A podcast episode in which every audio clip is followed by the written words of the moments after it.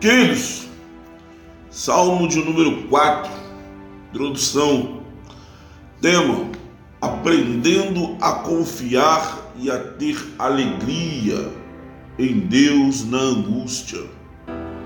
Você já está curioso com o que vamos falar sobre o Salmo de número 4? Bom, eu estou, estou muito curioso com tudo que vamos aprender no Salmo de número 4. Como, por exemplo, você sabia que o Salmo de número 4 ele é gêmeo do Salmo de número 3? Não? Então, chama-se gêmeos a dois ou mais irmãos que nascem de uma gestação da mesma mãe. Os gêmeos podem ou não serem idênticos, o que não é o caso do nosso salmo. Porém, o mesmo mostra bastante semelhança, como por exemplo, ambos têm sua raiz na traição de Absalão realizada com seu pai Davi. Ficou intrigado? Porque nós dividimos este salmo em cinco partes. Introdução é o que estamos fazendo agora. Parte 1, um, profunda angústia de Davi e o desprezo dos homens à glória de Deus. Parte 2, um convite a cultuar confiar no Senhor. Parte 3, Deus multiplica nossa alegria, por isso descansamos em paz. Por fim, parte final. Bom, são essas partes que nós estaremos comentando durante toda esta semana. Ficou cansado? Não?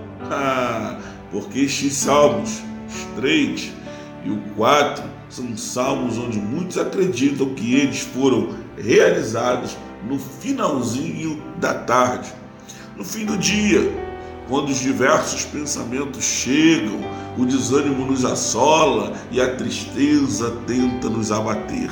Amados, tenha paciência comigo, porque eu vou lhe mostrar como o salmista, neste salmo, apesar de toda a adversidade, tenta expressar a sua alegria.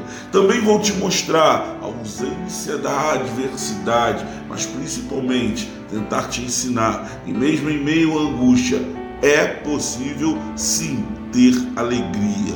Mas antes de começarmos o salmo, eu gostaria de perguntar a você se você sabe o que é ter alegria. Você sabe o que é ter alegria? Não?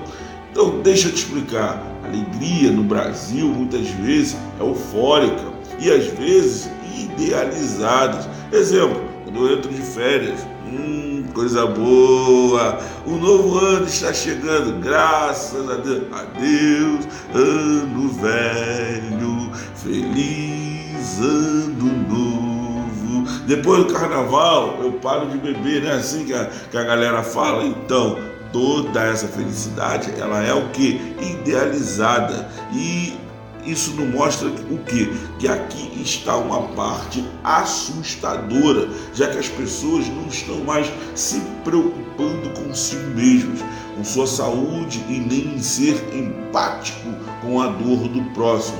Ou seja, a alegria que Davi nos apresenta neste salmo chega a ser assustadora, pois ela é aquela que vai além da euforia. Uma alegria que não se ausenta e que não é mascarada por nós nos momentos de lutas, tribulações, dores e tempestades. Por isso, no Salmo 4, Davi ele tem né, a ousadia de dizer no versículo 7, 7 puseste alegria no meu coração, mais do que no templo em que se lhes multiplicaram o tempo, trigo e o vinho. Entendeu?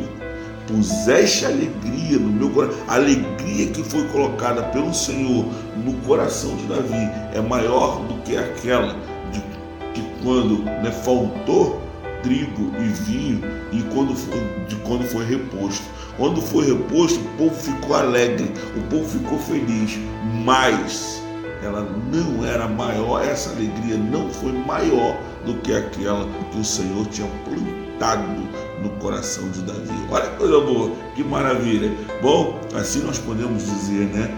Por mais que a gente hoje se alegre com o nascimento de um filho, com alguma coisa, uma vitória conquistada, um carro, uma casa, alguma coisa, né?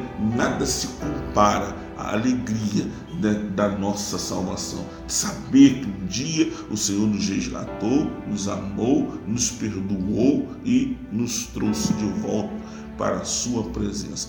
Deus te abençoe, graça e paz. Até amanhã na primeira parte do Salmo 4. Fui!